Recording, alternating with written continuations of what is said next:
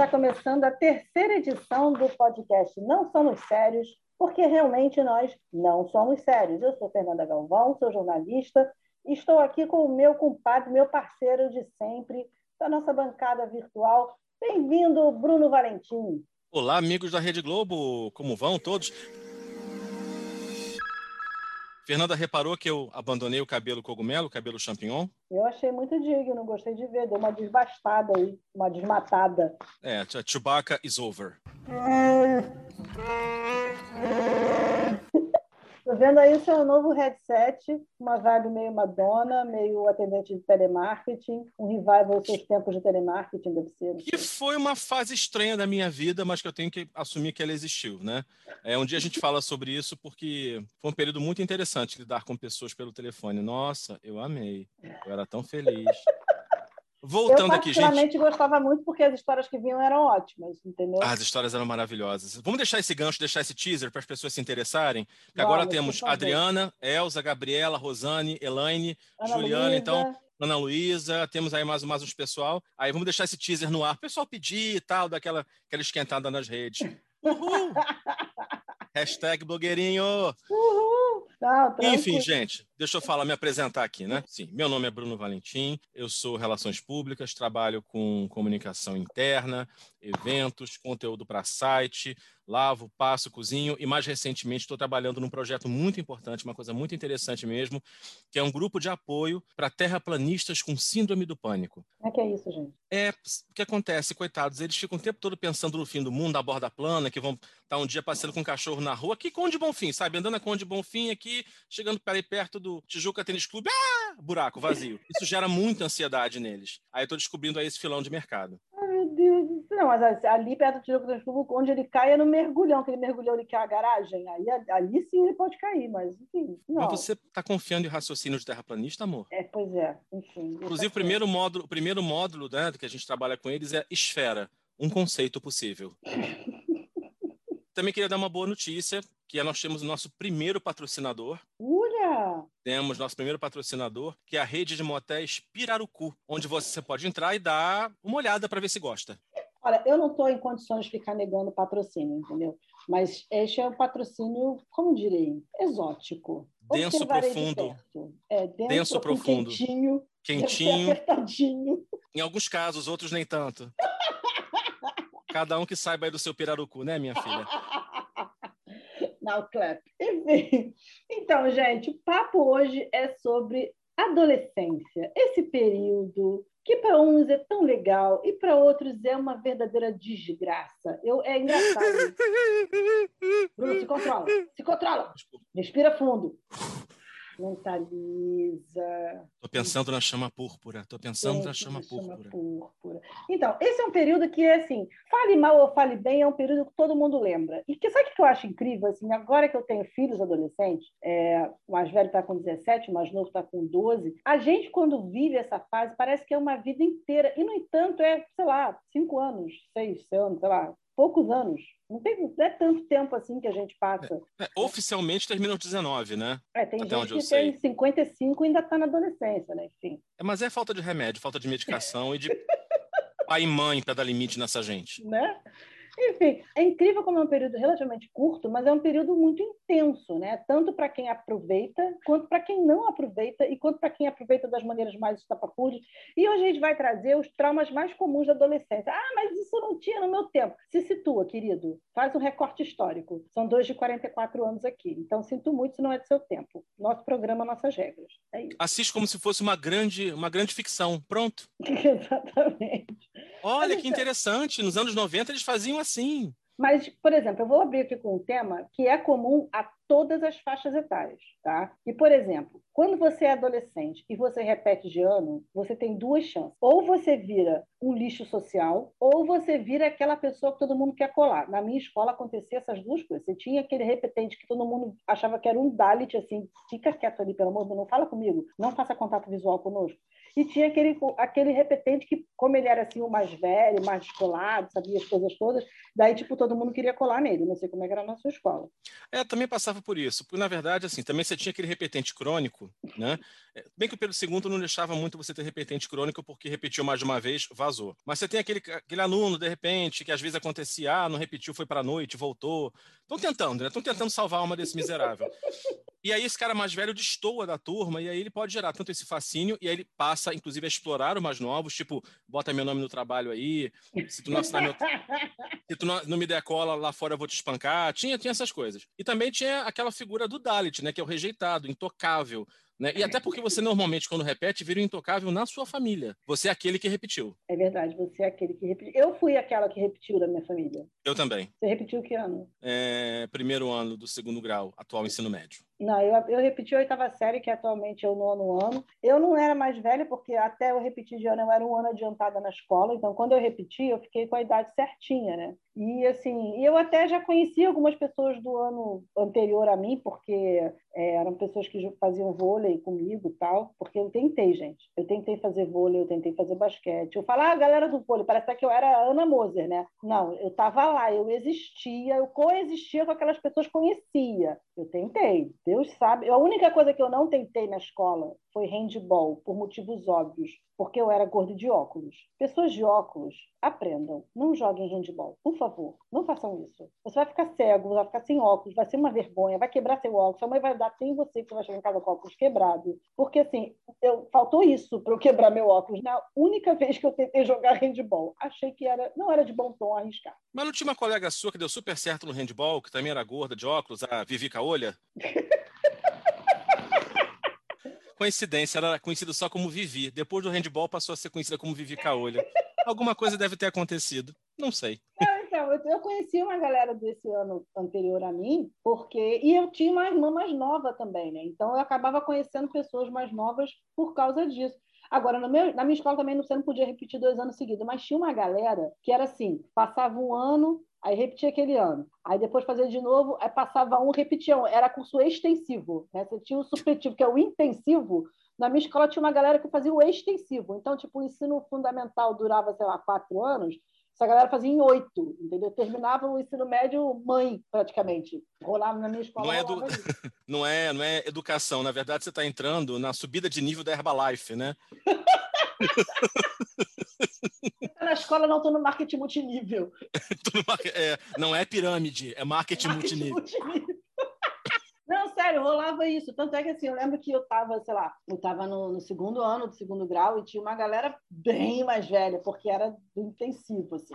E na minha escola tinha uma mística, assim, porque quando eu entrei para a quinta série, né, que hoje é o sexto ano, quem era do segundo grau usava o jaleco azul. Todo mundo queria usar o jaleco azul. Por quê, gente? Porque era o uniforme era só um jaleco azul, você podia ir de roupa comum. Então você imagina, você ia de roupa comum, qualquer, era só uma calça uma camiseta e um tênis. Mas você podia botar qualquer calça, qualquer camiseta, qualquer sapato. E só o jaleco azul por cima. Gente, era o objeto mais desejado da escola, o jaleco azul.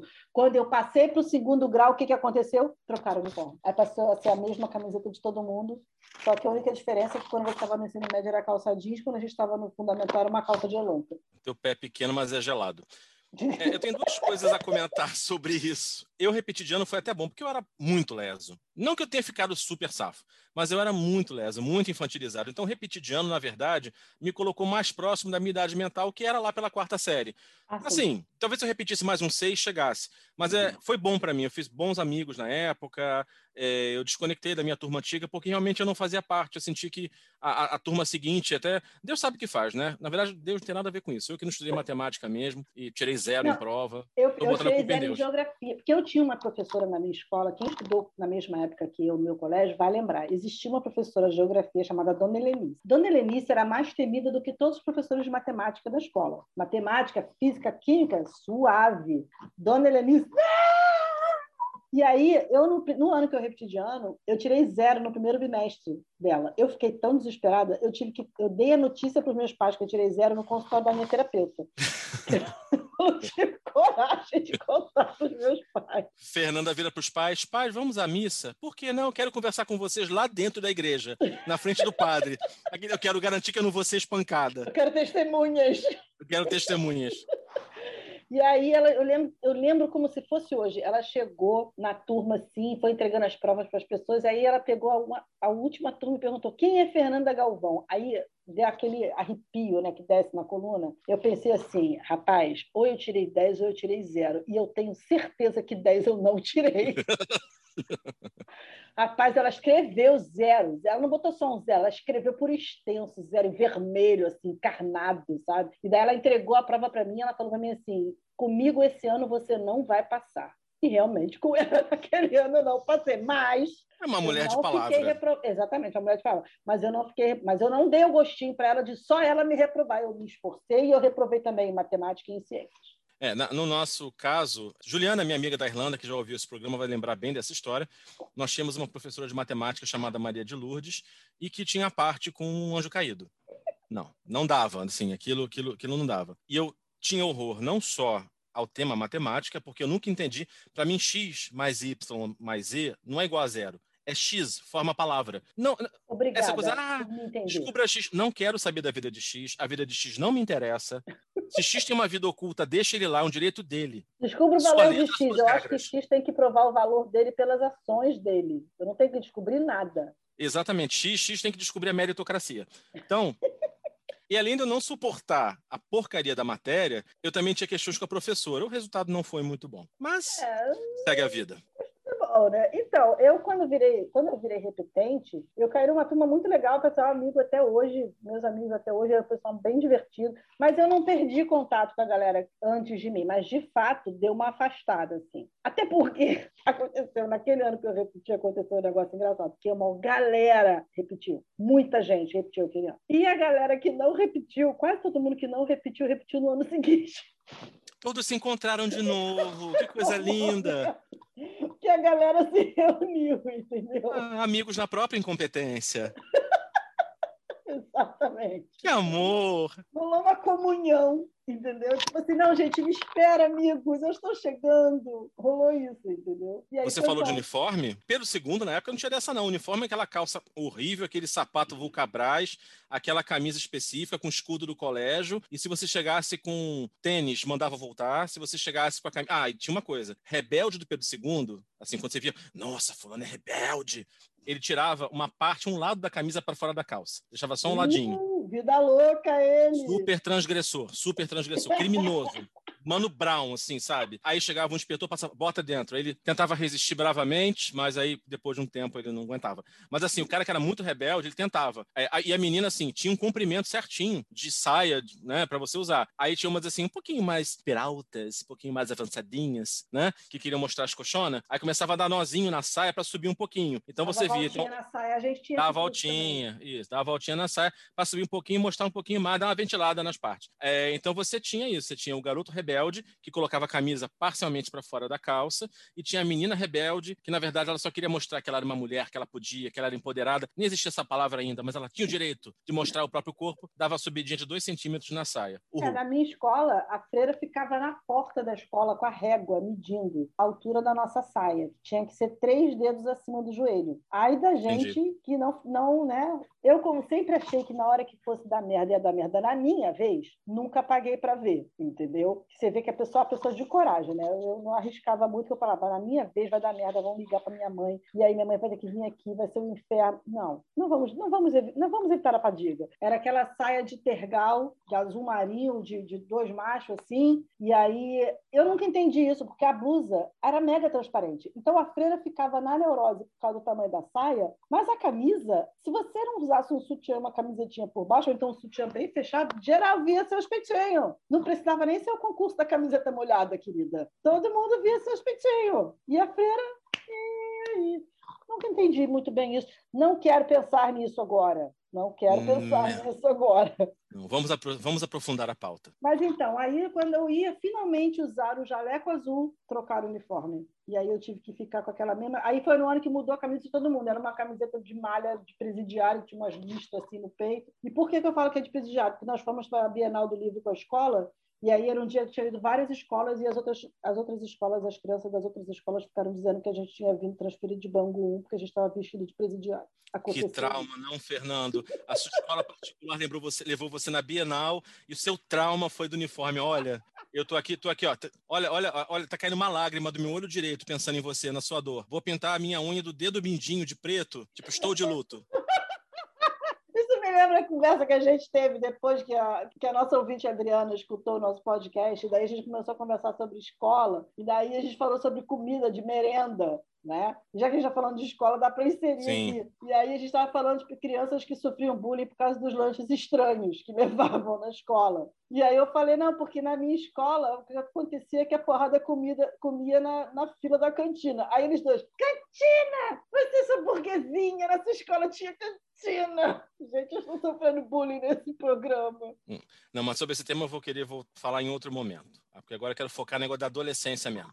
Pois é, porque dentro da escola a gente ainda tinha uma outra questão que era o seguinte: escola, gente, eu não sei por que, que as pessoas acham, ah, porque a escola, risonha e franca. Não, gente, não é. A escola ela é um microcosmo da nossa realidade. Você veja, você tinha uma estratificação social dentro da escola, porque se você fosse uma pessoa que tinha dinheiro para ter uma mochila emborrachada da Company, ou aquela de jeans da Headley, que tinha um negócio de couro assim, sabe, aquele bolso de couro assim, cara, todo mundo que era alguém tinha uma mochila dessa. Se você não tinha e você tinha que usar uma genérica, entendeu? A coisa pegava pro teu lado. Pior que é verdade, a mochila da Company assim, era um objeto de desejo enlouquecedor. E quem aparecia com mochila na Company, você, tipo, sei lá, olha, Kim Kardashian da época, sabe? Era Paris Hilton. Era, Paris era, Hilton. Garotas Malvadas. Regina George. Regina George. Regina George. no Brasil usaria a mochila da Company. Com certeza. E usaria aquela sandália de couro trançada da Headley. Também todo mundo tinha. Gente, eu lembro que eu economizei minha mesada para comprar uma sandália daquela. Porque eu fui pedir para minha mãe, minha mãe olhou o preço e falou: tá de sacanagem, né? Segurei meu dinheiro dinheiro, de, de, peguei dinheiro daqui, daquilo, comprei a sandália. Gente, aquela sandália foi uma realização de um sonho, meu Deus.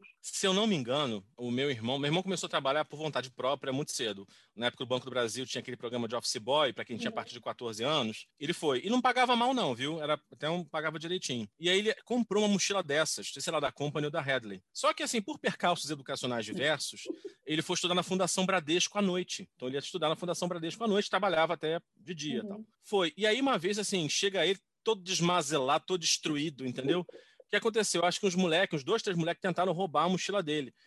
Ele preferiu a morte, o espancamento, a reação, o risco de faca abrir mão daquela mochila. para você ver o símbolo de como era importante na vida de um adolescente dos anos 80 e 90 a mochila da Company. A mochila emborrachada. Eu tenho uma, eu tenho uma história com essa mochila da Company, porque eu não tive a mochila da Company, né? Eu tinha da Pier, que era... Tipo, a assim, Repier assim, com a Pier. É, a prima pobre da, da, da, da, galera das marcas, né? Você tinha assim, o, o primeiro panteão, que era a Company Headley, e aí você depois via a, o, o, segundo panteão, que era tipo a Todas Rocas, Anonimato, Pier... Carrana. A Carrana, exata, a Alamoana. Né? Tinha, essa galera que tem mais, mais baixo clero. Arrebentação. Aí, aí tinha as mais baixo clero ainda, que era surfs, enfim. E aí eu, eu, tinha da Pia. Eu, mas eu tinha um colega que ele, a família dele tinha grana, e aí o pai dele, ele queria ser DJ. E daí o pai dele ajudou ele a montar uma equipe de sol, e aí todo mundo que fazia festinha na escola chamava, ah, Rafael vai tocar lá em casa, não sei o que, Rafael ia, tocava, não sei o que lá. Aí tinha um cara que tocava junto com ele, que hoje adulto, isso virou um negócio. O cara enveredou com essa parada de festa, ele trabalha até hoje com isso. Uhum. Mas o Rafael era hobby e tal. E aí eles foram fazer uma festa na minha casa. Lembre-se que no programa anterior eu falei que eu morava no conjunto habitacional. As festas eram dentro da minha casa. Não tinha salão de festa, não tinha play. Era a sala da minha casa. Rafael foi, a gente afastou o sofá, não sei o quê, chegou a mesa para o canto, não sei o que lá, comprei umas lâmpadas novas, não sei o quê, não sei o que lá. Chegou para Antônio e falou assim: estava mexendo com um negócio de solda, botando um negócio do som, não sei por que cacetas, o negócio tinha uma solda. Aí ele chegou para o Antônio e falou assim: deixou a solda num cantinho assim, que minha casa é do piso de ardósia, né? Porque casa que se preza dos anos 80, 90, o piso era de ardósia, né? E Daquela aí... que as costas grudam quando você deita no chão. Exatamente. E aí ele chegou para o Antônio e falou: Antônio, pega lá as lanternas, as lâmpadas lá dentro, que eu vou montar aqui o jogo de luz. Beleza, Antônio foi. Só que em vez dele pegar a lâmpada lá e largar a mochila da compra do, jogo, do, do Rafael no meu quarto, não. Ele trouxe a mochila para a sala, abriu a mochila, tirou as lâmpadas e jogou a mochila no canto. Beleza. Tá passando o tempo, o Rafael ligou o som, não sei o que, botou o som para tocar, para testar, né, para passar, a gente começou a sentir um cheiro de queimado. Ah, não, ela fora. Ela fora, abre a janela, ela fora. O cheiro tá aumentando. A Rafael, puta que pariu, meu som tá pegando fogo. Aí ele já começou a ficar desesperado, achando que o som dele, os, os picape, os negócios, os micros, já pegado som. Aí começou igual um cachorro a cheirar o equipamento todo, não sei o que lá. Não, desliga, não sei o que. Daqui a pouco, quando a gente olha para a mochila, tinha uma fumacinha saindo da mochila. O Antônio jogou a mochila dele da Company, emborrachada, cara pra caceta, em cima da solda. A solda derreteu a mochila. A Felsa fez assim: minha mochila! Parecia que tinham matado, sei lá, o cachorro dele, sabe? John Wick e o cachorro. Sabe? Pegou a mochila, a mochila tinha um rombo gigantesco. E ele só pensava: ai, minha mãe vai me matar? Porque ela acabou de me dar essa mochila, a mochila foi cara pra caceta, ela falou pra eu não trazer a mochila, e agora a mochila tá assim. Eu sei que minha mãe ficou com tanta pena que ela foi comprar uma mochila para ele, da Pier. Coitado. E Rafael cumpre 30 anos de prisão por assassinato hoje. É. Mas, gente, olha só, mochila, mochila era uma parada séria, tá? Mochila era uma parada, mochila era uma parada que cuidava da estratificação social dentro da escola. Não era brincadeira. Mochila, a mochila carteira, era o iPhone de hoje. Era o, o iPhone, iPhone de hoje da sala de aula, que assim, meu iPhone é 17, o seu, meu é 8. Haha, você é pobre. Na nossa época era a mochila. Exatamente a mochila da Company, a carteira da Company. Para que as crianças tinham carteira? Se a gente o tênis preto da Headley, o tênis preto tênis da Headley. Gente. E o Kenner, aquele chinelo fedorento? Não, o Kenner eu tinha, mas por um motivo muito simples, porque o Kenner não acabava nunca. Então, a minha mãe, quando ela descobriu que o Kenner não acabava nunca, ela deixou a gente comprar, e aí, tipo, era o mesmo Kenner durante anos e anos. Tipo, sei lá, eu comprei o Kenner no ensino fundamental e ele acabou quando eu entrei na faculdade. Foi uma parada meio assim. Foi o mesmo Kenner durante todo esse período. Ah, mas formava um cebinho no pé, dava nervoso. Uh. Não, era, eu, eu gostava do Kenner, mas eu, outro dia eu fui numa de memória afetiva, fui procurar comprar, não é a mesma coisa, não é igual, não é igual. Eu não sei porque eu fico não. nessa mania de revisitar as memórias afetivas, gente, porque nunca é a mesma coisa. Minha nunca filha, é. meu chinelo hoje é lojas americanas. Não, eu, eu sou cadelinha da Havaiana, tenho várias, eu confesso, tenho um monte. Aliás, a Havaiana podia patrocinar a gente, né? Ia ser bom. Podia pagar minha parte em Havaianas, inclusive, eu não ia achar ruim. Ia gente desgraçada. Agora, Mas, Fernando, olha só. de voltar à moda, por exemplo, o tênis, o tênis vermelho da Headley voltou, o tênis preto da Headley voltou. Agora, podia não ter voltado o Nauru, gente. Eu outro dia vi vendendo Nauru na loja. Nauru voltou? Quem foi que teve essa ideia de. Voltou uma versão meio bota, sabe qual é? Uma, Nauru, uma versão meio bota. Eu queria saber quem foi o desgraçado que achou que fosse uma boa trazer esse sapato de volta, porque aquele sapato não servia para nada, a não ser para manchar a meia, deixar com chulé e entortar o pé da gente. É, porque assim, eu não sei que ódio que eles tinham dos ortopedistas, né? Os fabricantes do Nauru. Porque, cara, depois de um tempo, você começava, ele comia a sola só de um lado e você começava a mancar. Você parecia, você fazia o moonwalker enquanto andava, mas era involuntário, porque o troço ia comendo, fedia, manchava a roupa. Mas quem não queria ter um Nauru, Fernando? Quem não queria ter um... Eu tinha o um Nauru genérico da Nosso Fruto, que era uma loja do quarto panteão de lojas de surfwear, sabe? Que era uma loja que tinha bom sucesso. Vocês percebem que eu vivia muito bom sucesso, né? E aí tinha... É, a gente Também percebem que ela consumia muito produto pirata, né? Você percebe que. É... Vocês estão notando, no último programa a gente percebeu isso, mas agora está ratificando, né? Que assim, tem o original, Fernanda vai procurar a versão trabalho escravo. Mas ok, né? Vamos seguir aí. Não, e eu gostava também que a Anonimato lançava camisa de banda. E eu fui uma adolescente, uma fase assim, rockista, sabe qual é? Ouvia Skid Row, ouvia Guns N' Roses, ouvia Bon Jovi, que eu ouço até... Eu, tudo isso eu ouço até hoje, né? Mas aí tinha as camisas de banda, dessas bandas. E vendia na Anonimato. E aí eu lembro que eu comprava. E aí eu comprava várias camisetas daquela. Me achava assim, massa. Nossa, a transgressora do Colégio Freira. Olha, Fernanda, eu tô achando que a sua vida não está muito traumatizante, que é o tema do nosso programa. Eu quero falar daquilo que dói. Eu quero falar das dores coletivas, do sofrimento que nos afligia. Olha só, já que você quer falar da, da parada que dói, que sofrimento de todo mundo, vamos falar de dor de corno, tá? Porque se tem uma fase que você tem dor de corno eterna, que você parece que você vai morrer, é adolescência. Eu, eu queria entender por que, que isso acontece. Dizem que são os hormônios, né? Mas quando você é adolescente, você tem assim os amores eternos. E depois você olha para trás e você fica, meu Deus. Dá uma vergonha alheia quando você olha para trás, porque normalmente o objeto do seu desejo não era assim tão né, correspondente, né? Era, cara, por que isso, gente? E era uma coisa muito engraçada, assistia muito normalmente com. Porque o garoto fingia que não estava sofrendo, né?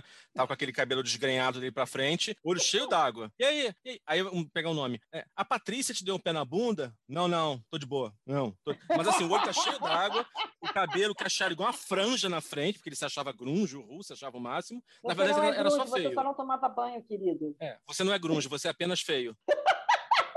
e aí ficava com aquilo ali e tal. Mas as meninas tinham uma coisa muito particular, que era, a, pelo menos assim, o mito que, que rolava, né, a respeito da dor feminina nessa época, era essa coisa particular, que era a menina deitada na sua cama, com ou com um caderno colorido, com a capinha da Rainbow Bright, por exemplo, do meu querido Pônei, ou uma coisa, se fosse um pouquinho mais velha, uma coisa assim, tipo o gato da Capricho. Vamos voltar a esse tema depois com outra abordagem. E ela ficava ali deitada na cama, escrevendo que estava com saudade, coraçãozinho, saudade do selão, do cabeça, do prego. Cabelo. Do cabelo, do joelho, porque adolescente nessa época tinha esses apelidos assim, né? Sabe, essas Cara, pessoas. Tinha um moleque na minha escola que o apelido dele era mochila. Deve ser um mal. Não foi. E normalmente era uma, uma criatura mal ajambrada, estranha, mas de alguma forma despertava o fascínio naquela pessoa. Aí tá aquela mulher, aquela garota deitada, com o seu aparelho, ou chamava-se na época freio de burro, chugando triste, chorando, puxando a baba, né? Chorando e pensando no celão, no cabeça, em que quer que seja, escrevendo e botando coraçõezinhos,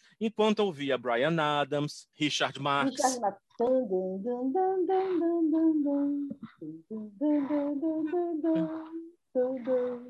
E aí, de repente, tem uma fronteira aí. Tem uma fronteira que tem uma parte que escuta isso no seu Walkman com a cordinha. Lembra o Walkman com a cordinha? Que aí você botava uma fita é, e depois. Lembra que tinha um que era um triângulo? Eu nunca entendi aquilo. Foi um, foi um delírio coletivo de designers de mercado, porque era um, tinha, depois tu joga no Google, tinha um Walkman que era um triângulo. Eu nunca entendi aquilo. Não lembro. Aí assim, tinha isso. E depois, mais para frente, as mais abastadinhas tinham um Discman, né? Mas é mais para frente. Não, nunca tive. E aí não. É, eu também, eu tive, eu tive esse Walkman pendurado aí, é, com a fita. A gente gravava a fita e tudo mais. E eu lembro, assim, da, da, música, porque era muito característico. Era a menina deitada, escrevendo, e começava...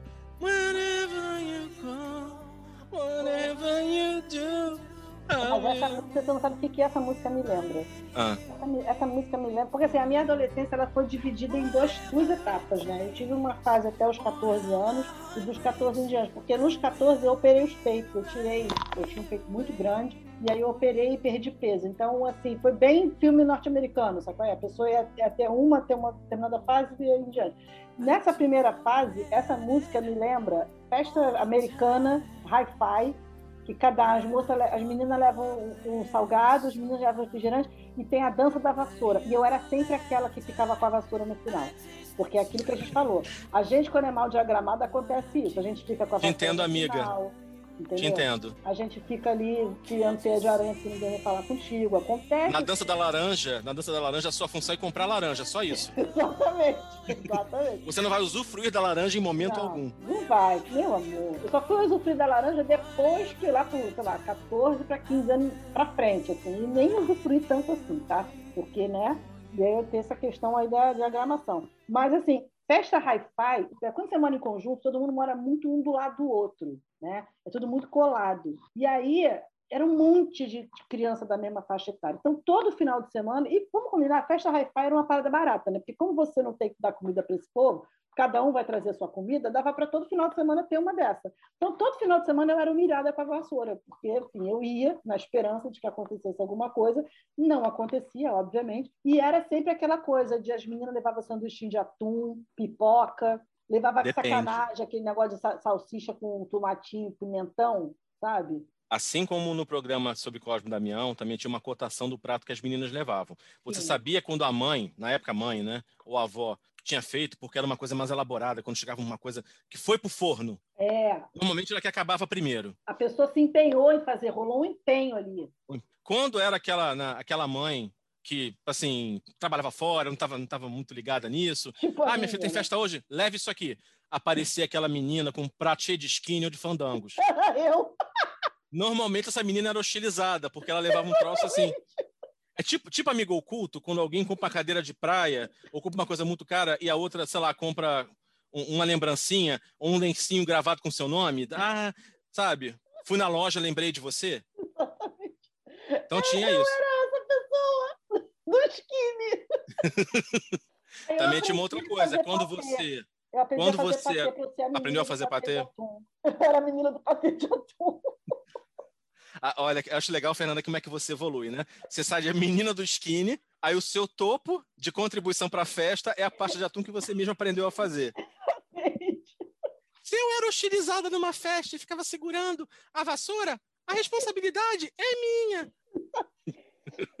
Mas rolava isso, assim, e era sempre, toda hora na festa, tinha festa, a hora da dança da vassoura, e tocava Richard Marx, Rock You Ready. Então essa música me, me traz esta memória, entendeu? Esta lembrança. Tem algumas músicas que me trazem algumas memórias. Tem uma, por exemplo, do Glenn Medeiros, que ela me lembra uma... Nossa! Outra... Pois é ela me, me, traz uma outra memória, que aí é uma memória muito característica de adolescente da década de 90. Essa galera mais nova não tem. Assim, foi bem, muito característico da nossa faixa etária mesmo, que era a festa de 15 anos com as daminhas. Era aniversariante e mais 14 daminhas dançando junto. Eu amava participar, minha mãe tinha pavor, porque aí ela ia ter que correr atrás de roupa, ver costureira e levar para ensaio, não sei o que, tudo que desse muito trabalho, a minha mãe não tinha muita paciência. Hoje, eu, o, volume de trabalho que eu tenho, eu entendo o lado da minha mãe, porque realmente, de, o que a minha mãe podia terceirizar, porque a mãe de fulana não pode levar você, não. Festa, cara, eu ia, a minha mãe era apaixonada no Rafael Zenatti, meu amigo hoje, pneumologista.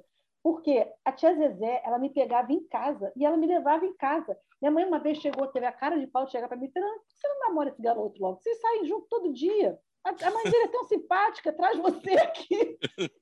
Pega esse Rafael, que aí a mulher te leva tudo quanto é lugar, não tem mais que pensar nisso. Eu falei, mãe, olha só, a gente tem que querer namorar um com o outro, a gente não quer, mãe. Como é que tua mãe chamava a suposta sogra? Rio Card? Transport. Transport. Mas tinha isso. Eu dancei várias festas de 15 anos. A primeira que eu dancei foi no ano que eu repeti de ano, eu tinha 13 anos. Lembre-se que eu falei no episódio anterior que eu, quando tinha 12, 13 anos, eu parecia que tinha 55, porque eu não tinha operado os peitos ainda. Então, ainda era bem, né? Como direi, formiga. E aí, o vestido, eu amo a Terezinha até hoje, mas o vestido, acho que foi o vestido que vestiu pior em mim, toda a face da terra. Acho que eu nunca vesti um vestido que me deixou tão mal, assim, porque ele era amarelo ovo, de cetim, e tinha uns frufru, tinha umas mangas bufantes, e ele tinha tule por dentro da manga, então ele coçava. Eu passei a noite inteira me coçando, acho que eu tive alguma reação alérgica, não sei. E aí eu fiquei a noite inteira me coçando. E eu dancei com um garoto que todo mundo na escola sacaneava. Você tem noção do que, que... Pior do que você ser a pessoa que é sacaneada é você dançar com a pessoa que todo mundo sacaneia. Porque eu tinha amigos nessa época, eu não era assim, Dalit, entendeu? Eu tinha meus amigos e tal. Mas eu não sei o que, que esse garoto foi fazer nessa valsa, cara, porque todo mundo sacaneava ele, o apelido dele era Cavalo. Inclusive, Cavalo tem um, um, item aqui que ele vai ser revisitado. Por que será que ele se chamava Cavalo? Porque ele era muito estúpido com as pessoas. Ah, tá. Não imaginei que fosse outra coisa. não, não é isso, não. Bom, não sei, eu não conferi. Não sei. Eu tinha 13 anos só, não conferi. Mas o apelido. É... E, aliás, ele tinha um irmão mais novo. O Potro. Querido Pônei!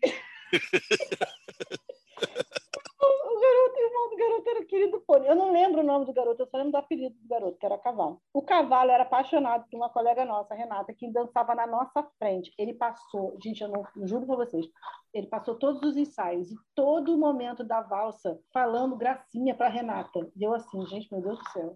Meu Deus do céu, eu não estou passando. Essa é minha égua. Era nesse nível a coisa. Ah, Renata, a gente podia sair, né? E Renata, claro querendo socar ele. Eu, ele, inclusive, foi responsável por uma das cenas mais constrangedoras que eu já vi, porque ele comprou flores e mandou entregar na hora do recreio na escola. O dó.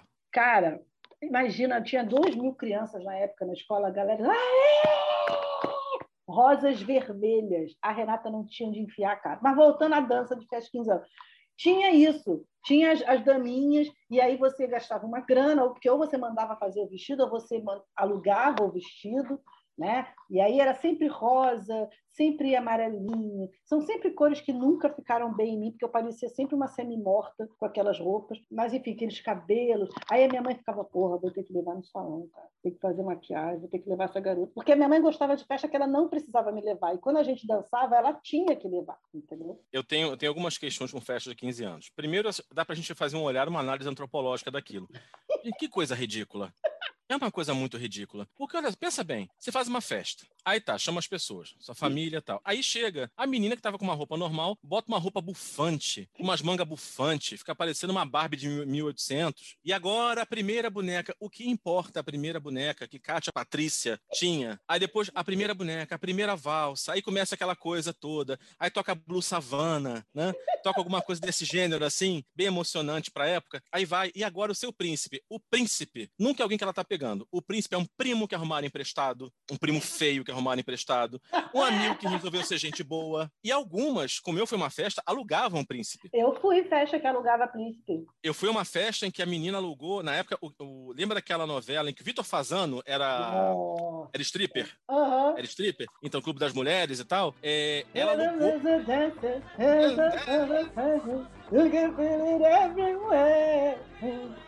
Isso aí, exatamente. Ela alugou o Guilherme Leme. Uh, era abastada ela. Não, era muito, era muito abastada. E, eu, e assim, fora essa, essas coisas bizarras de festa, de festa de 15 anos, que eu achava estranho, também tinha uma coisa. Quando chegava o convite, primeiro que assim, minha autoestima era tão baixa que quando assim, uma menina fazia festa de 15 anos, eu nunca achei que ia receber o convite. Quando chegava o convite, eu perguntava se era para mim mesmo.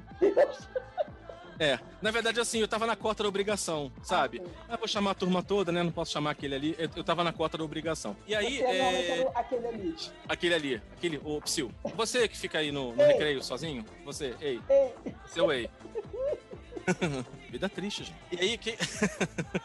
E qual era a minha missão, na verdade? Porque para eu ir, eu tinha que dar um jeito de outras pessoas irem, meu irmão ir, mas alguém ir para poder levar, para poder mãe buscar. Então, o que, que eu fazia? Eu quero que vocês me perdoem porque eu só eu na época eu era aquela pessoa que sabe o oprimido que reproduz a prática do opressor? Eu, super eu fui um pouco, eu fui um pouco isso. Por que, que eu fazia? Eu ia nas pessoas que socialmente estavam abaixo de mim na hierarquia do colégio, não eram muito não eram muitas, mas estavam abaixo de mim e ia perguntar se elas iam de verdade, porque eu sabia que a mãe da fulana nunca deixa ela ir porque ela é religiosa, o pai do fulano não quer pegar. Aí eu ia nessas pessoas para conseguir o convite deles. Aí chegava normalmente eu e mais cinco. Olha, que truqueiro, que truqueiro Mas eu fazia isso. você. Mas assim, a gente tinha, eu não sei se você tá Fernando, eu era tão retardado, tão assexuado na época, que a parte mais legal para mim da festa de 15 anos era o docinho fondado no final.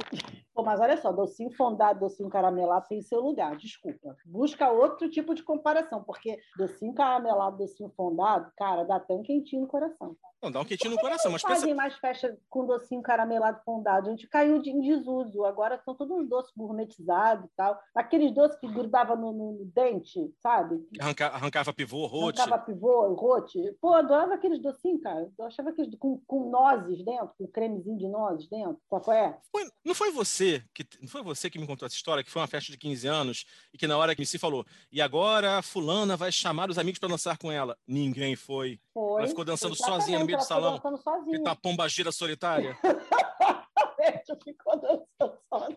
Cara, eu, eu fui a muita festa de 15 anos, porque não só a, na época era uma parada meio que moda e todas as meninas queriam fazer, a minha mãe era ginecologista e meu pai era homeopata. Então eles tinham clientes que faziam festas. Então a gente ia em festas de pessoas que a gente nem conhecia, entendeu? Então a gente foi a várias festas de 15 anos. E assim, a gente tinha meio que um ranking de festas. Não tinha essa. Teve uma que foi sensacional, foi uma paciente da minha mãe, que ela contratou a mesma cerimonialista que a minha mãe contratou para fazer a festa de 15 anos da minha irmã, porque a minha irmã, minha mãe ficou um ano inteiro pagando a festa de 15 anos da minha irmã. Cada mês a minha mãe pagava um negócio. Um mês ela pagava o fotógrafo, outro mês ela pagava o buffet, outro mês ela pagava não sei o quê. Aí a, minha, menina tinha contratado a cerimonialista Creuza, e aí Creuza ia fazer a festa da menina. Aí a menina chamou minha mãe, e a minha mãe falou: vamos na festa dessa garota para a gente ver como Creuza é, é o Eventos não é um bom nome. É, Creuza Festas. Creuza Festas fomos ver o trabalho de Creuza Festas.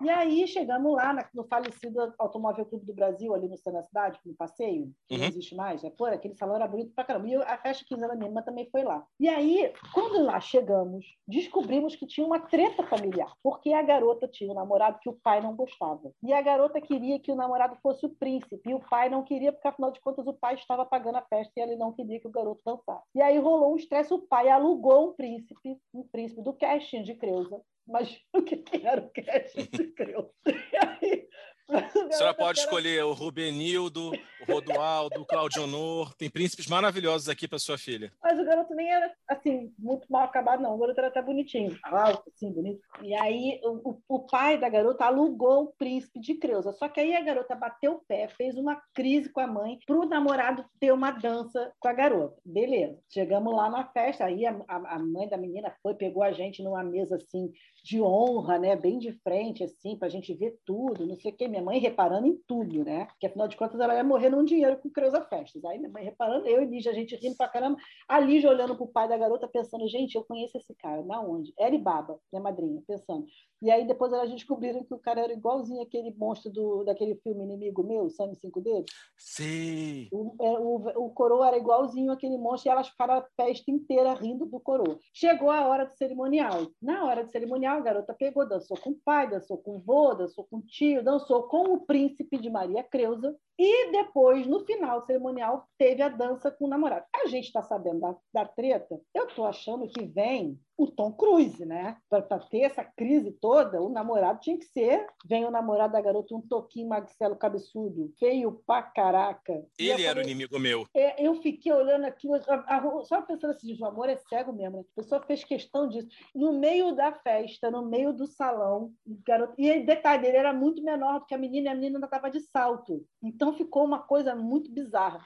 E aí, então, eles lá dançando, não sei o que, no meio do salão, ele pegou, passou a garota assim, deitou a garota e deu um beijão na garota. Aí a festa inteira. É o que acontece quando adolescentes se reúnem, né? Aquela língua que vai lá no estômago, né? O pai da garota. Acabou o cerimonial, acabou o cerimonial, acabou.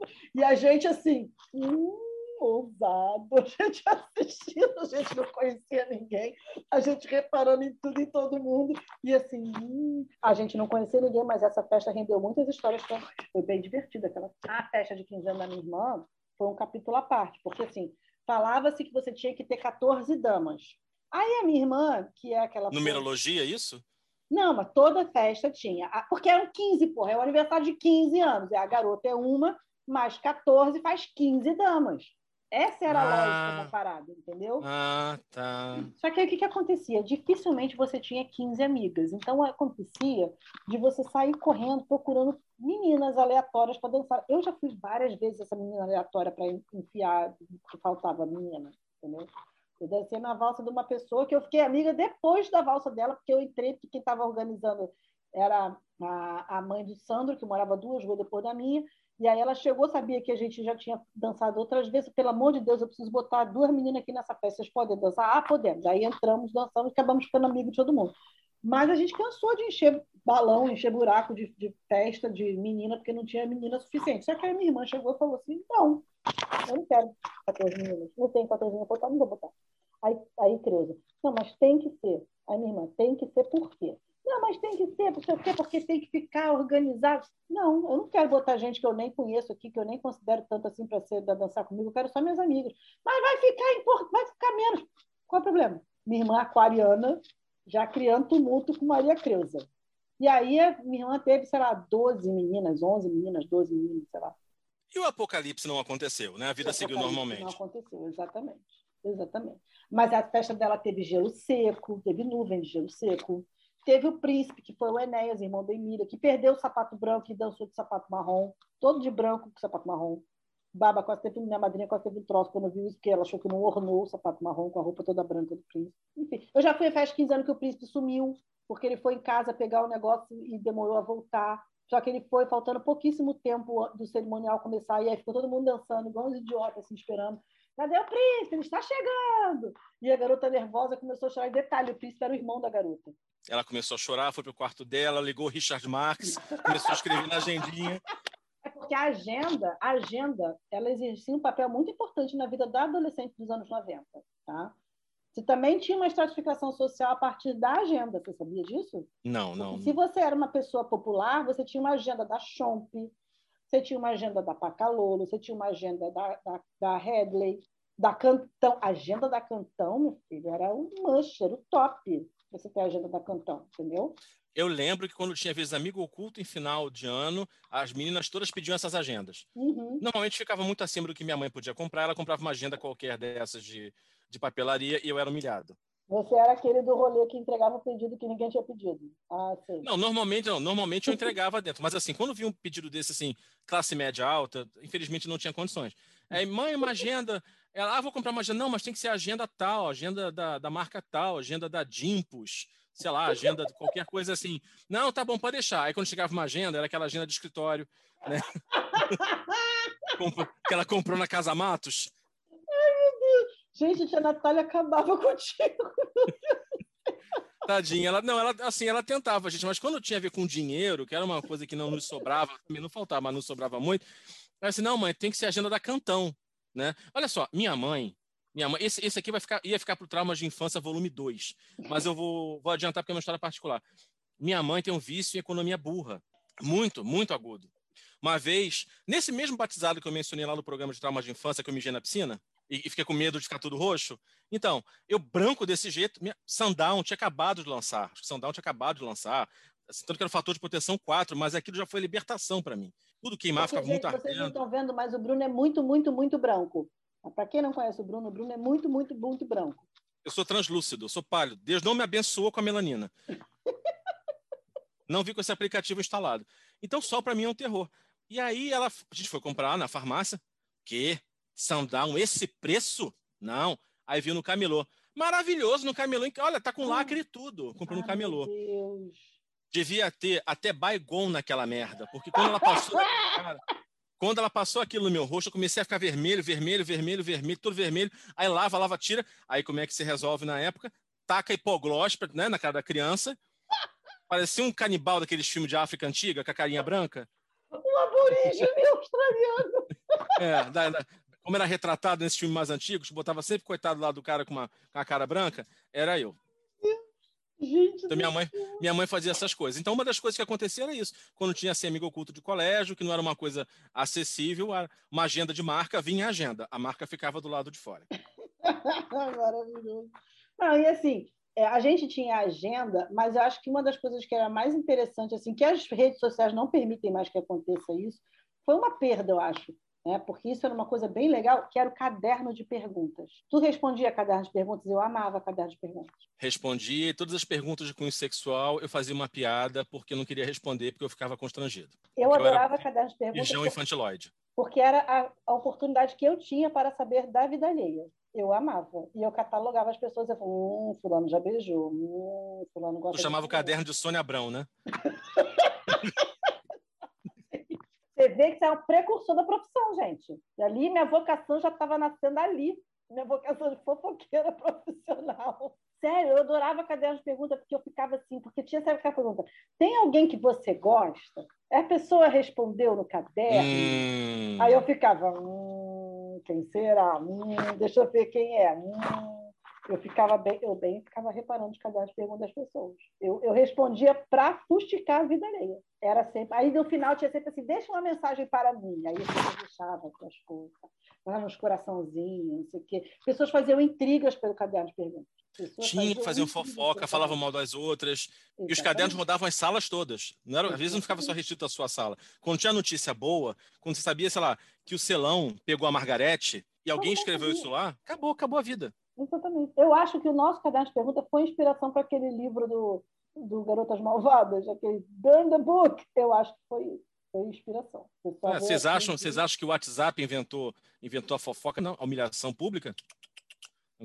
Não. Caderno de pergunta e resposta. Caderno de perguntas. Ah, eu amava. Eu respondia todo. Batia na minha mão, eu não queria nem saber de quem era, não sabia nem se eu conhecia a pessoa. Ah, você não conhecia a pessoa? Não interessa. Eu quero saber das fofocas, quero saber das pessoas, quero saber se há intrigas Quero saber se pode ter sangue, suor e lágrimas resultantes desse caderno. Eu adorava isso. Agora, a gente estava falando aqui sobre moda, e a gente falou da volta do Nauru. A, a década de 80, final da década de 80, disso da década de 90, bicho, tem umas modas ali, cara, que se Deus quiser, vai passar um anjo agora, vai dizer amém, vai falar, não, isso nunca vai voltar. Senhor, põe teus anjos aqui. Cara, tipo, mullets, quem achou que aquilo Porque era uma o mullet, o mullet sobreviveu aos 80 e chegou aos 90. Pois é, quem achou que. Gente, eu tinha um cabelo chitãozinho chororó. Eu tive, eu tive isso também. Ah, não, sério? Tive, tive. É que eu não devo ter nenhum registro porque eu queimei. Mas é, eu tive. Tive. Minha mãe, na época, levou a gente para cortar um cabelo. Meu irmão tinha cabelo mais cacheado, na época eu tinha um cabelo liso. Hoje eu tenho isso aqui que eu não sei o que, que é. é. Não sei definir exatamente o que, que. É que nem o meu frito. Padrão. O meu é frito. Meu, meu cabelo é gênero fluido, ele não, não se identifica. com gênero algum. cabelo. É meu cabelo é um cabelo. Ah, a gente vai ser preso ou cancelado. Bom, aí o que que acontece? Eu não consigo olhar você e imaginar você de cabelo de tons de choró, desculpa. Tive, tive, tive, esse, tive esse momento. E aí meu irmão tinha o cabelo mais cacheado. Aí meu irmão tinha uma coisa assim, tinha um cacho aqui na frente da cara, Ai, parecia um galo. Mas aquele ele achava aquele cacho o máximo, e eu, né, criança menor que ele, achava o cacho dele mais o máximo ainda. Mas minha mãe uma vez levou a gente para cortar o cabelo num. Rara, normalmente era num barbeiro, no Caxambi, em frente à casa da minha avó. Mas levou a gente para cortar o cabelo num, num, lugar assim mais chiquezinho. Mais... Aí o cara pegou, não, vai ficar maravilhoso. Aí botou aquele cabelo chitãozinho. Eu me achei o máximo, eu me achei sex symbol do período. Falei, não, meu cabelo na adolescência. Quem é chororó na fila do pão? Bruno, Bruno Valentim, querido. Só chora, chororó. Chororó porque choras. Não, porque o meu cabelo, quando eu era criança, meu cabelo era liso. Só que na, na adolescência rolou uma transição. Parte por minha culpa, porque eu fiz permanente, depois disso meu cabelo nunca mais foi o mesmo. Mas parte por causa da genética mesmo, porque a minha irmã não fez o dano nada. foi permanente, né? É. Não, minha irmã não fez nada no cabelo dela nessa época da adolescência, o cabelo da minha irmã é mais enrolado que o meu. O meu ele é disforme, nessa coisa frita aqui que não faz cacho, ele só fica é um freeze eterno. E aí eu lembro que eu, eu, eu tinha esse, esse, meu cabelo estava virando isso, e aí eu fiz chitãozinho chororó, aquele negocinho aqui, estufia aqui, e umas camadas. Gente, não tinha um amigo para dizer isso. Bem que um amigo na época também devia estar usando isso, né? porque todo mundo usava essa desgraça, né, gente? Você, numa foto 3x4, era um poodle, né? Fala a verdade. Era um poodle, era um poodle total. Gente, quando eu fiz o permanente, depois do permanente que eu fiz, a minha mãe me deixou até os 18 anos sem ir sozinha no salão de beleza. Sério, juro você. Eu diria que a sua mãe tem motivo, tinha motivo. É, porque foi assim, porque um ano antes eu tinha um cabelo comprido, liso, bonito pra caramba, e eu fui no salão e cortei curto, muito, muito curto, Joãozinho arrepiado em cima, tipo o Fernando Abreu na Blitz. É? Minha mãe quase teve um troço, porque eu cheguei igual uma, uma piriguete mini no consultório, eu, passei, eu saí do cabeleireiro, eu tinha ido para cortar a franja. Eu saí do cabeleireiro, fui para o consultório da minha mãe, parei no camelô, comprei uns brincos de argola. Eu tinha 10 anos, gente. Hoje eu olho, hoje eu tenho um filho de 12, eu fico, meu Deus do céu. Imagina se isso acontece comigo. A minha mãe tem uma, minha mãe, cara, minha mãe é uma pessoa muito resiliente. Vamos parar aqui a gravação, tem que dar uma ligadinha pro Léo rapidinho. Não, pelo amor de Deus. Já basta eu ter que esconder meu histórico escolar dessas crianças. Já basta isso. Porque se meus filhos pegam meu histórico escolar, eu não tenho mais moral para cobrar resultado de escola. Não tá tenho. bom, mas vai, guardado, continue. Bem guardado. E aí eu cheguei no consultório com aquele cabelo curto, aquele brinco de piriguete. Tá certo que eu era uma criança de 10 anos grande, tipo, eu, eu tinha 10 anos, eu já tinha tipo 1,55m. Não era uma criancinha pequena. Mas ainda assim era uma menina de 10 anos. Minha mãe quase teve um troço. No ano seguinte, minha mãe falou: você não vai cortar esse cabelo, deixa esse cabelo crescer. No você chegou seguinte... com essa, fala a verdade, chegou para tua mãe e falou assim: prazer, Luciene Adame.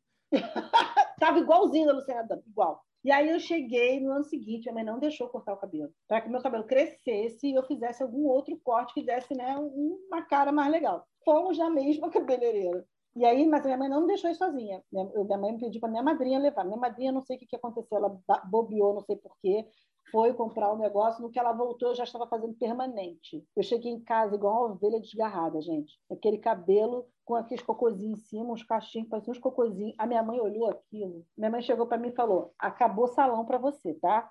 Agora salão só comigo. E só as minhas vistas. E aí foi assim até os 18 anos. Eu sei ir no salão sozinho. Eu acho que você mereceu. Cara, sério, minha mãe passou a me obrigar a ir num salão que era no mesmo corredor do consultório dela. O consultório dela era numa porta, o salão era outra. Da onde ela estava, ela via no salão. Ela ficava me vigiando. Tua mãe é obstetra. Tua mãe estava puxando a cabeça da criança e gritar: Fernanda, isso não! tipo tipo. Fernanda, se eu tiver que largar essa placenta aqui para dar na tua cara. Voltando aqui ao que a gente estava falando, a gente tinha, é, na adolescência, é o período que a gente tem traumas muito particulares, né? A menina, o trauma é o toco, né? O toco é você ficar rejeitada, você ter aquele, aquela pessoa que você é apaixonado que não te dá condição. Eu tive um garoto que eu era apaixonada no meu ensino médio inteiro. Aconteceu uma coisa traumática. A gente estava na Kremlin, que era uma boate que tinha aqui em Lari, porque no tempo, na década de 80, tinha essas boates que tinha matinê que a garotada ia, né? Babilônia, na Zona Sul, Exatamente. a Psicose, na Tijuca. Não, eu ia aqui na Creme e Lolaria mesmo, no ponto final do 484, que era onde a gente ia. Todo, todo mundo da escola ia e tal, e era ali que eu ia também. Depois abriu a trigonometria dance em Ramos. Nossa. E aí a gente passou a se dividir entre a Creme e a trigonometria. Mas, enfim, o garoto estava lá. E aí tinha um colega meu da escola que ele sabia que eu gostava desse garoto. Não vou falar porque, enfim, agora ele voltar no grupo da escola. Mas todo mundo da escola sabe que eu gostava dele, enfim. Quando, ele, quando puseram esse garoto no grupo da, do WhatsApp da escola, Bruno, você não tem noção. Fernanda, se prepara, a gente vai botar o Silas no grupo. Eu falei, vão, vão vocês todos para um excelente lugar, tá? Já tem quase 40 anos isso, pelo amor de Deus. E aí, sim, ele estava. E aí o, o, o Guimarães foi chegar para ele e tal. E aí, ah, porque tem uma amiga minha e tal, ela queria conversar contigo. E aí ele, coitado, você não pode obrigar a pessoa a gostar da outra, né? Não. Então, ele chegou para mim e falou assim: se é que eu estou pensando, ela já sabe a resposta. É. Aí, fundo. Let it go, let it go. Aquele vento gelado. Baixou a Elza ali. E aí, enfim, mas aí era tipo um crush, assim, era, tinha essa apaixonitezinha. A gente tinha isso, gente, as meninas tinham isso, a gente vivenciava isso, entendeu? Era um negócio assim. É lógico que, assim, a minha lua em aquário não me. Tudo bem, eu era apaixonada por cinema, mas eu não ia se deixar de sair com as outras pessoas por causa disso, né, gente? Choices. Se aparecia alguém que tivesse interessado, eu não estava fazendo nada mesmo, eu já nunca fui uma pessoa com muito critério. Então vamos ali, vamos conversar, vamos trocar tudo. Acontecia isso. O meu, sim, um trauma que era, era muito meu, mas eu acho que de muitos meninos na minha época, é o famoso, aos 18 anos, compareça à junta militar mais próxima da sua casa. Cara, isso passava na televisão, né, bicho? Eu imagino que devia rolar um pânico quando aquilo passava na televisão. Eu lembro de eu criança apavorado, adolescente apavorado, a ideia de ter que servir ao exército. Eu ficava assim, não, mas por quê? Sério, assim, às vezes eu perdi o sono naquilo. Uhum. Quando eu consegui me livrar daquele troço, Tu sobrou? Sabe, não, na verdade, assim, tipo, a gente conseguiu lá uma ficha para inscrição na aeronáutica, e aí cheguei, e aí na, na aeronáutica, como era muito concorrida, eles perguntavam quem quer ficar, quem não quer ficar. Quando falou quem não quer ficar, eu levantei a mão até estirar o ombro, para deixar bem claro que eu não queria ficar. Mas muita gente que tinha muita gente que tinha vontade de servir a aeronáutica. O povo não queria o exército. Ah, Exército, a parada é mais embaixo, né? Mais difícil. Mas Marinha Aeronáutica o pessoal queria. Como eu consegui me inscrever pela Aeronáutica, consegui me libertar desse jogo e 18 anos de dor foram embora em 15 minutos. É, eu tenho dois meninos, né? Eu me preocupo com isso de verdade, assim, porque o João eu acho que sobra, mas o Leonardo eu não sei. Não sei mesmo. É é Já começa desde agora a esticar o pé dessa criança, o pé dela ficar chato. Eu nem sei o que, que, é isso. Eu sempre achei que pé chato fosse lenda urbana, gente. Eu nunca vi um pé chato. Eu acho que, é o pé sem curva, que aquelas crianças que usavam bota, é o pé sem curva. É, mas a gente não entrou num tema essencial para a vida do adolescente, que é o que o define e complica a sua existência, que é o despertar para a sexualidade. Ah, sim. E é sempre constrangedor. Porque, assim, muito. as meninas passam por questões físicas muito claras. Né? A gente bota peito, a gente menstrua. A menstruação é sempre uma, é um acontecimento, gente. A menstruação é um, é um marco na vida de qualquer menina. Quando, você ficou menstruada? É um marco. Você tinha um ranking das meninas que tinham ficado menstruadas, porque assim, você mudava um pouco, assim, não, o fulano já foi menstruado. E aí tinha aquela coisa, você tinha sempre umas meninas que passavam mal, desmaiava na escola, porque estava menstruada e estava com cólica e não sei o quê. E aí as pessoas olhavam para você diferente, porque você tá aí manchava a desgraça, porque o modo avançou muito, graças a Deus. A, a, a, moderna farmacologia. A tecnologia. A tecnologia cosmética fez com que o modo avançasse muito, porque era desgravazava, entendeu? E todo mundo sabia que estava misturado, porque quando você é adolescente, a impressão que você tem é que todo mundo sabe que você está. Ninguém está nem um pouco preocupado com isso, mas você acha que está todo mundo reparando em você porque você está menstruada. Na sua cabeça tem um rio de sangue vazando pelo chão, tem. corredeiras descendo a escada do colégio. Né? Corredeiras né? descendo a escada do colégio, que todo mundo vai reparar e você fica, amiga, está marcando. Você está com a bermuda da educação física, amiga, vê se está marcando o meu modo. Amiga, vê se está marcando o meu modo. É uma das frases mais faladas em todas as aulas de educação física quando você é adolescente. Pelo lado dos meninos, na verdade, o que acontecia muito era assim: primeiro é quem já tinha pentelho. Era uma coisa. Quando aparecia o primeiro pentelho, pentelho rei, né? pentelho precursor. Precursor, a quintessência né? do pentelho. Do cabelo no pentelho. Você começava a se sentir mais empoderado. Então, quem tinha pentelho antes já se achava o máximo. Tamanho de pinto, clássico, que é uma coisa que o homem leva para a vida inteira, não fica só lá. Em vestiário, então, nossa, é. vestiário era muito comum. Quem tinha aqueles meninos que já tinha pinto grande, saia sacudindo aquilo igual um pirocóptero. Ai, meu Deus do céu. Queria se exibir. Quem não tinha, estava dentro da faixa de normalidade, um pouco abaixo, usava a toalha como recurso. Ah, sim. Isso era muito comum. E também tem uma coisa que é assim, não sei, você pode falar pelas meninas, que é, junto com a imbecilidade do adolescente, e uma coisa chamada punheta. Ah, eu tenho dois meninos, eu não quero pensar nisso agora, mas eu sei que existe. o que que acontece? Você passa a se excitar com qualquer coisa, porque aos 44, gente, para coisa acontecer, você precisa de um pouco mais de alegria, de felicidade, de estímulo. Entre 14, 13 e 18 anos, até revista de caça e pesca te deixa animado. Qualquer coisa, faça fácil, sabe? Qualquer coisa contigo, tudo era motivo, porque a sua imaginação era o limite. Qualquer coisa. E tinha um terror que o pessoal colocava na época, que era assim, não, porque quem se masturba, né? É, tocar punheta, cresce cabelo, nasce espinha, você vai receber uma visita da Terezinha Sodré nua, qualquer coisa. Sabe, alguma coisa alguma coisa vai acontecer estranha com você por causa disso. Tinha uma, uma parada que era assim: vou ter que contextualizar os jovens. No passado, havia uma coisa chamada locadora. Ah, sim. Um lugar que você ia com dinheiro e você alugava fitas de vídeo para assistir em casa. Aí você tinha que, depois de assistir, rebobinar, voltar tudo, pagava multa é. e devolver para a locadora. Isso foi um grande império que aconteceu durante muitos anos e desapareceu em seguida. Nesta época, não, porque hoje assim, o adolescente, ele engana o pai e a mãe, entra no Xvideos, é, entre qualquer coisa que ele Hoje quiser. Hoje em dia, rapidinho. a vida é muito mais fácil para o adolescente punheteiro. Até já descobri que Twitter e Instagram também são fontes bem interessantes de baixaria. O pessoal está usando Twitter e Instagram também para isso. Ou seja, Sim. o adolescente atual que quiser dar um jeito, ele dá um jeito. Na nossa época, além de muita imaginação, você tinha duas alternativas. Ficar amigo do jornaleiro, para o cara te liberar menor de idade revista de baixaria. O que você tinha, desde Playboy, ele era não sei o que, parará, até a revista minha Hardcore, que era essa que eu gostava, né? Mas, mas assim, mas, mas, enfim, né? Aquilo dentro daquilo, aquilo no outro, outra na um. É. E aí, aí você comprava, aí você conseguindo comprar. O meu irmão é mais velho. Eventualmente eu surrupiava as revistas dele também. Então, assim, ah, ele escondia em algum lugar, eu achava, não importa. Cara, ele podia esconder em qualquer lugar. No Fort Knox. Eu dava, de abrir aquilo. Bruno, tá dentro... bandeirante da pornografia. Se ele botasse no Banco Central, eu ia cavar um túnel embaixo, igualzinho aquele assalto que teve, cavar um túnel embaixo, explodir, fazer uma gangue e roubar a revista. É, porque, porque era necessário. Então você tinha essa alternativa. Tudo, tudo é motivação, né, gente? Exato. Você tinha isso, aí você guardava em qualquer lugar, e a sua e, claro, a sua mãe fingia que não sabia que você tinha aquilo, porque uma hora ela encontrava, encontrava guardado no armário escondido, às vezes embaixo da roupa no cesto de roupa suja, porque você vai ter que usar aquilo naquele momento. Então tem, tem, essas, essas paradas assim, né? E a outra alternativa era tentar usar um amigo mais velho, ou você mesmo se conseguisse com a cara de pau que não vinha, alugar uma fita pornô nas locadoras. E era assim, gente, locadoras tinha várias sessões, romance, terror e tal. Aí no cantinho, lá no final, tinha filmes adultos. Aí a gente, assim, ia chegando perto daquela parte, lá, lá, lá, lá, lá, disfarçando. Lá, lá, lá, lá, Aí você metia a mão no primeiro filme, você podia, sei lá, puxar qualquer coisa, sabe? Zoofilia alienígena. Você não olhava pro título, você estava olhando pro outro lado para ver se alguém estava te observando, porque você estava perto ali da sessão, sei lá, de suspense, e aí você puxava, trocava a mão rapidamente, pegava. Não tinha esse negócio de che... escolher, não dava para escolher. Não, não, não, não. Era loteria. O que chegasse, você aceitava. É tipo. É tipo filho. Que foi o universo que te deu aquilo. É tipo, é tipo filho. Pode ser o demônio, pode ser feio, mas foi a vida que te deu, você tem que abraçar. Aí, che...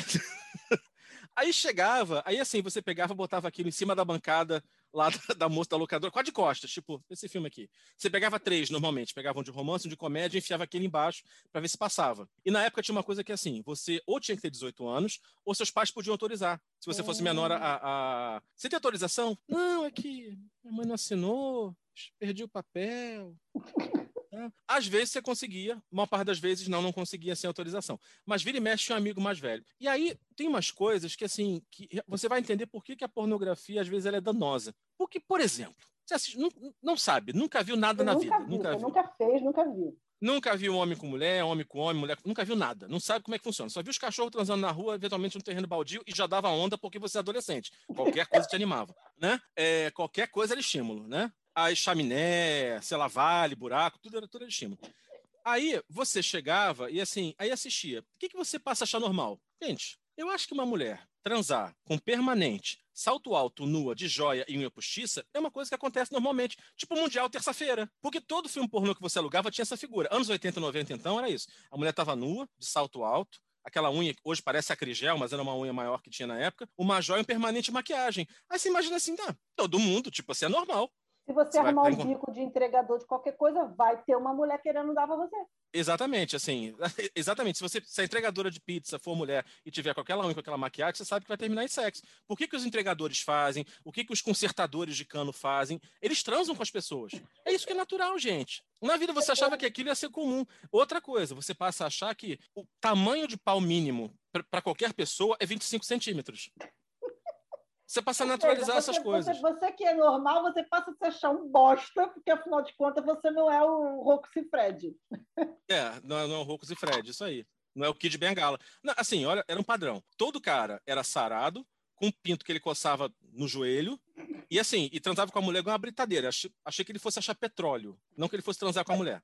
E toda a mulher, assim, ela ficava, sabe, é tipo é, excitação miojo. O cara botou o pau pra fora, ah, ah, e assim, ela já acha que acabou, tá resolvido, pronto. Hoje já leva três minutos, isso aí é no automático, é tangue. Exato. Bota É ali tangue. dissolveu. Dissolveu, tá lá, tá lá, tá excitado. E toda mulher, quando vai transar, fica de salto alto, uma joia, às vezes uma bolsa, e um cabelo permanente e maquiagem, que é tipo uniforme obrigatório. É, Aí imagina uma situação qualquer assim, a pessoa chega, a mulher chega, não, não vou transar com você hoje, por quê? Esqueci o salto alto. E aí tá no Não uniforme, tá no, manicure, não fiz minha unha. tá no contrato de trabalho, se, não dá, tá na CLT. Se você não tem salto alto, você não transa. Você sabe que uma vez eu devia ter, sei lá, uns 14, 15 anos, talvez. E aí eu fui na casa desse meu amigo, que era DJ, e aí ele tá, acho que o pai dele tinha emprestado uma fita pornô para ele. E aí tinha uma galera, assim, tinha um monte de adolescente, sabe? Vamos ver, vamos ver, vamos ver, vamos ver, aquela coisa assim, né? Porque acho que ninguém tinha visto, sabe? E aí foi a primeira vez que eu vi um filme pornográfico, eu fiquei assim, gente, isso não pode ser de verdade. Gente, mas será que é assim mesmo? Eu tô com um pouco de nojo disso, acho que eu não vou fazer isso, não. Ah, se o futuro contasse a verdade. É, mas isso fica para um outro programa. Não, me comprometa, de de temas mais adultos. Deixar para lá. Detalhe, tinha uma outra coisa na seguinte, porque havia um outro recorte, que era o recorte da galera LGBTQIA+, hoje, na época era só GLS mesmo, se é que É tivesse nome. verdade, Não, na época chamava de viado sapatão, gente. é Assim, verdade. Nem, tinha. nem GLS, é GLS Nem- é porra do nosso tempo. Veio depois. Então, assim, é, hoje é LGBTQIA+, na época era tudo viado sapatão, era assim que chamava. É, é politicamente incorreto, mas era assim que chamava, infelizmente. Aí tinha esse recorte, por quê? Não sei como é que... O menino gay, um, ele tinha que procurar estímulo em outras coisas. Então, como é que ele procurava? Anúncio de cueca da Calvin Klein, Ah, meu pai. Mexe, é, mexe, mexe com elas. mexe com elas. No caso, mexe com eles também. Mexe com eles também.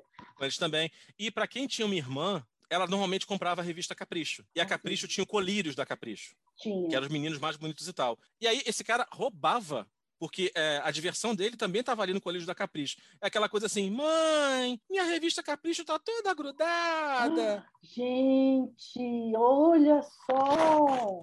Rapaz, tô besta agora. Jamais imaginaria. Sério, Mas capa de caderno. sentido. Faz todo sentido, era o que tinha. Hoje em dia o povo entra, joga lá qualquer coisa no Google, se diverte. Naquela época a gente tinha que usar É, a gente, a gente tinha que ter muito mais imaginação, né? Para tudo, né? Caraca, tudo era mais difícil. Você estava falando o constrangimento que vocês tinham para entrar na locadora, era o mesmo que a gente tinha para comprar mods, que para a gente era a maior função. A gente ficava com muita vergonha de comprar mods, entendeu? Era, era, era maior exercício comprar mods, que era tudo, ai, nossa, ele vai saber que eu tenho menstruado. Tipo, who cares? Ninguém está preocupado com isso, minha filha. E você, e você já teve contato, isso acontecia tanto em locadora quanto em farmácia, que é o atendente filho da puta? Sim. Ô, fulano, traz o mods aqui que a garota tá querendo comprar. Aí a garota já sumiu, já se enfiou no meio do balcão da dipirona, querendo morrer. Não, não, não quero mod, não, quero gase, é gase. Na locadora também. Quando você conseguia pegar, alugar o filme lá pornô, né? Normalmente só tinha caixa nas, nas gôndolas, né? Você pegava a caixa e aí trocava lá e a atendente te dava. Quando você conseguia, normalmente estava lá tímido, querendo morrer, pedindo pelo amor de Deus para sair dali logo, que tava o atendente. Ô, Jurandir, pega aí o erótico 54 pro rapaz aqui. Vontade que você tinha cavar um buraco, se enfiar e nunca mais sair. já ia rindo, né? Jurandir já ia passando mal de rir, né? Pior é que assim, quando você tá- já queria morrer, se for exposto na locadora inteira, aí normalmente vai acontecer nesse. Ah, liga não, na cidade todo mundo é meio punheteiro mesmo. Aí você quer morrer duas vezes. Ai, gente, que situação. Meu Deus do céu. E já que estamos no gancho de, de Zagzo, também tinha uma coisa muito incômoda que, que os adultos fazem muito, que é as perguntas inconvenientes para adolescentes. Ai, nem fala, nem fala. Meu pai me perguntou uma vez se eu era virgem, eu devia ter, sei lá, 16, 17 anos, eu fiquei amado. Ou consagrado, que é isso? tipo assim, meu pai, que pergunta é essa? E eu era, não sei nem por que eu fiquei tão nervosa assim.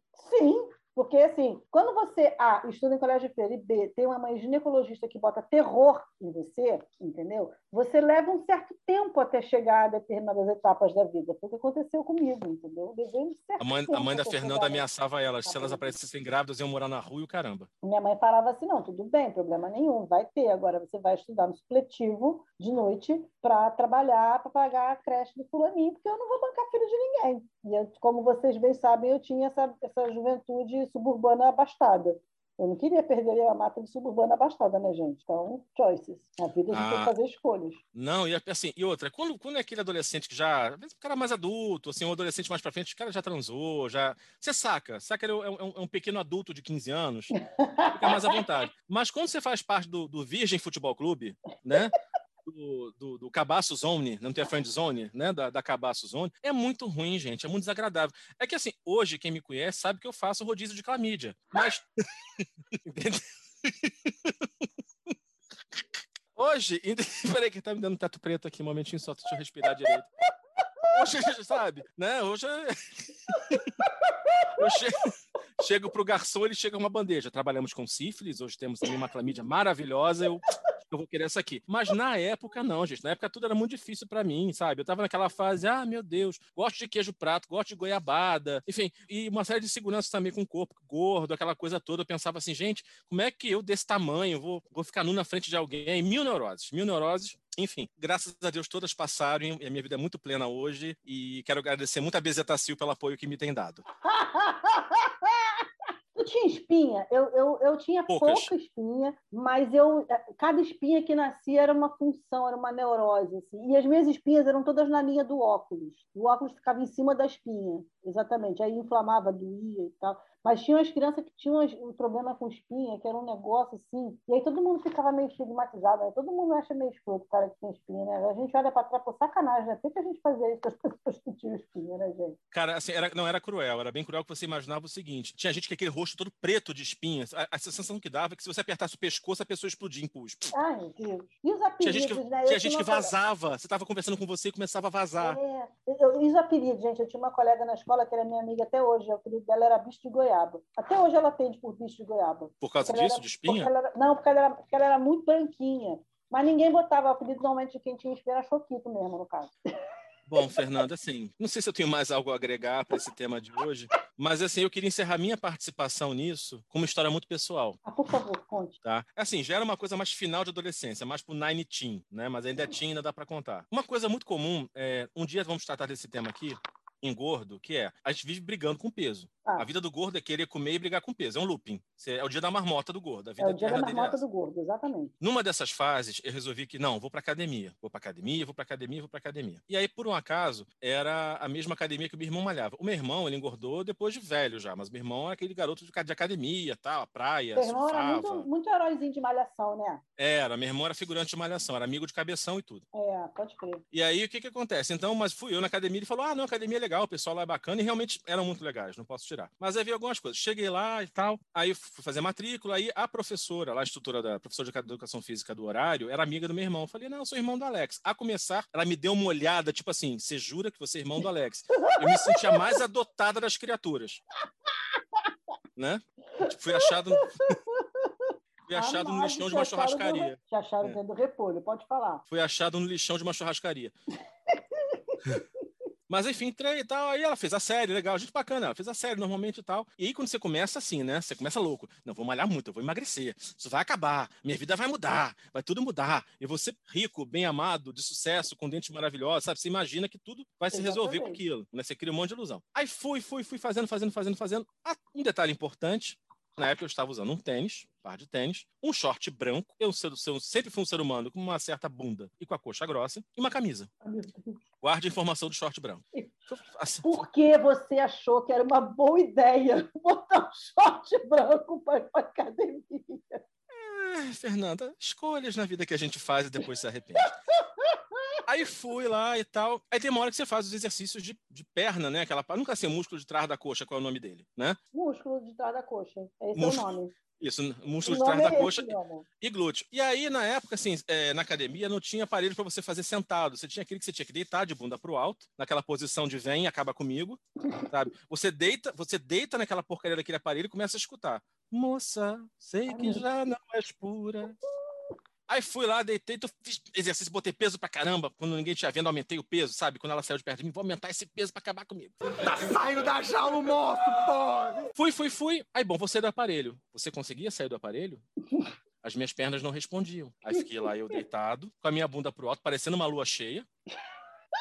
Se passasse algum... a capa de alguém passar perto de mim. branco! Branco. Era capaz de alguém passar perto de mim e virar lobisomem, dada a lua cheia que tava ali. Tô lá, e eu falei, não, não consigo. E assim, a sorte que eu fazia no horário alternativo. Então tinha menos gente. A minha perna não respondia, porque assim, eu tinha forçado achando que eu ia sair dali já com, caraca, com a coxa do Schwarzenegger. E aí passava assim uma menina, oi, vamos revezar? Eu, não, não, já tô no final já, tô na última Já série aqui. no final, tá lá até hoje. Vocês não sabem, mas ele tá gravando o podcast de lá. Da academia entregado na cadeira.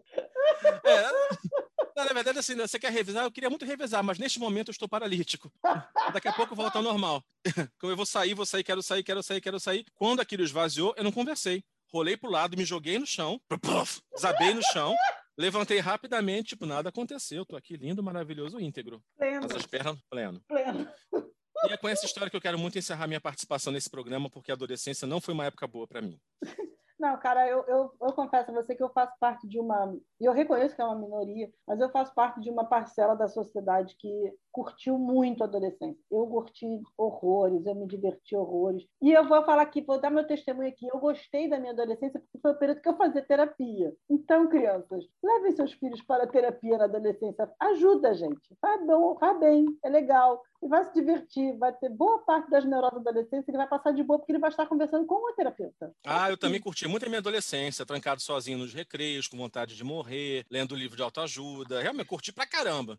Mas a minha vida, minha vida adulta foi muito boa e não posso reclamar. Pois é. Enfim, gente, então olha só. Vamos terminar mais essa edição do Não Somos Sérios. Eu sou Fernanda Galvão. Bruno, você quer se despedir da galera? Quer dar algum spoiler para os próximos temas que a gente tem discutido? Não. Mas é o seguinte, gente, a gente está aceitando os feedbacks de vocês. Está sendo muito legal receber o retorno de vocês. O pessoal curtiu os temas que a gente discutiu anteriormente. E aí a gente está escolhendo com muito cuidado, com muito apreço, o que a gente vai conversar mais para frente, porque assim, a gente quer se divertir, mas a gente gostou de divertir vocês também. Então a gente vai fazer o supremo sacrifício de colocar isso em perspectiva e trazer temas que sejam legais, tanto para a gente quanto para vocês. Olha que isso é um grande esforço que a gente está fazendo por vocês, hein, gente? Pelo amor de Deus. Mas se vocês passarem a não gostar, problema é de vocês, o programa é nosso, a gente faz o que a gente quiser. Exatamente. Bruno, querido, beijos, bom final de semana. Pessoal, curtam aí o final de semana de vocês. Até a próxima semana. Até a próxima. Beijo. Beijo.